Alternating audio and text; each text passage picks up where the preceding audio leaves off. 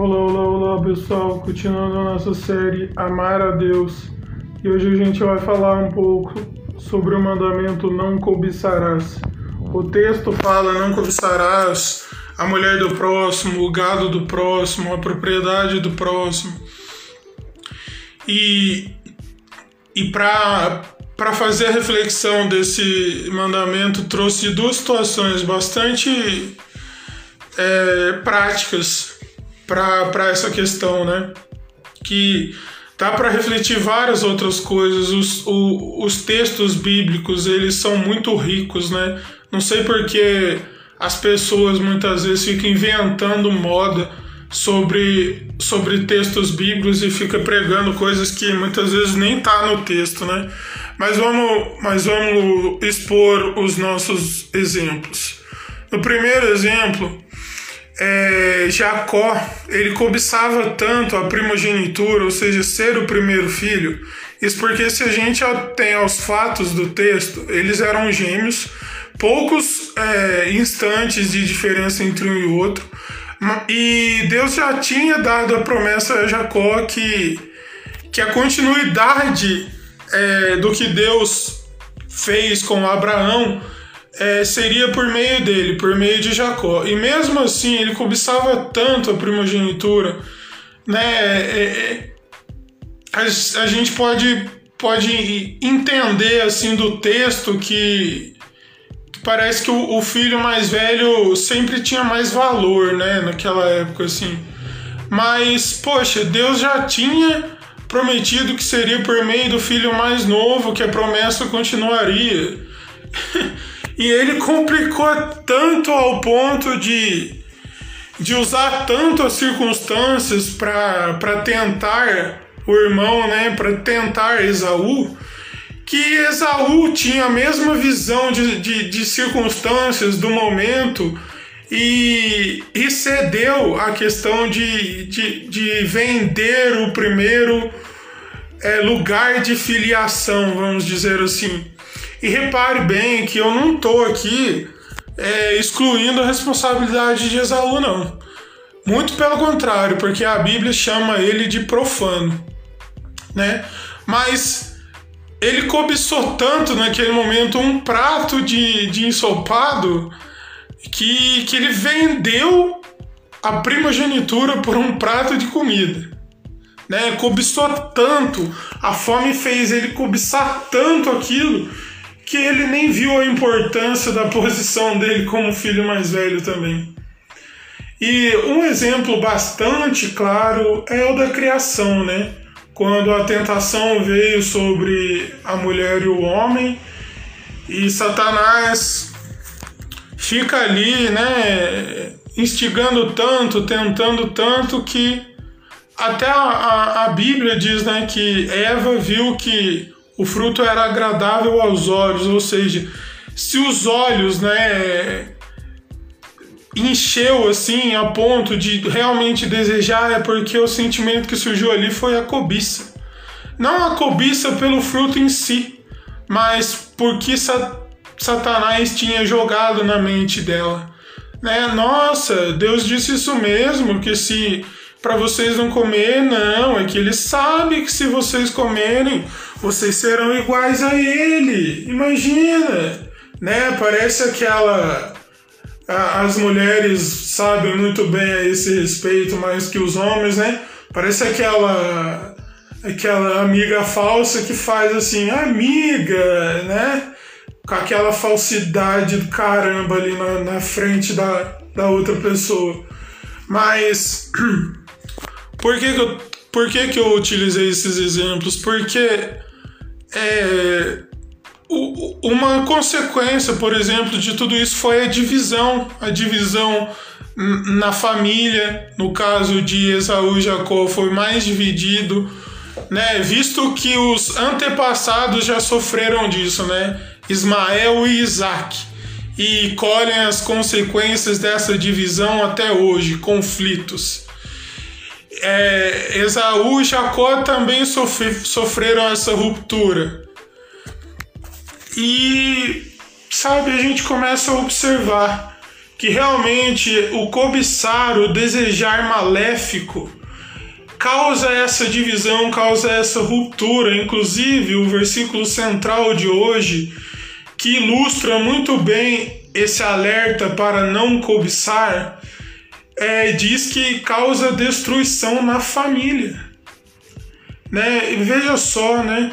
A gente não tá nem aí, a gente tá sob influências do nosso meio de que se, se, se as pessoas estão em um matrimônio, a, a, a filosofia sobre isso tá tão deturpada que, que chega a defender o adultério. Pessoas chegam a assistir filmes, séries, torcendo pro, pro adultério acontecer muitas vezes. E o adultério é gerado por meio de quem, em primeiro lugar? De um desejo maléfico, ou seja, de uma cobiça, por algo que a nossa mente começa a acreditar que a gente não tem. E olha só, né? A gente cobiça tanto os tesouros aqui na terra, cobiça tanto satisfazer as nossas vontades, os nossos desejos egoístas, mas a Bíblia diz assim para a gente não se preocupar em juntar tesouros aqui na terra.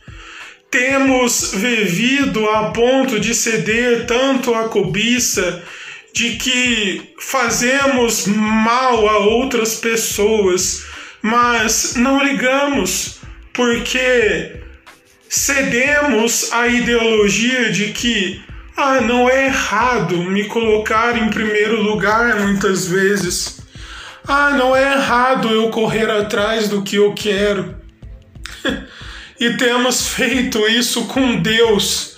No pior, na pior das situações temos feito isso com Deus, porque muitas vezes estamos indo à igreja Estamos nos dizendo cristãos, estamos vestindo uma roupagem de cristãos, mas no final, no fundo, no fundo, só estamos cobiçando porque cedemos à ideologia que diz não porque Deus vai fazer, porque Deus vai multiplicar, porque Deus vai curar, e, e isso atrai, nos atrai cada vez mais.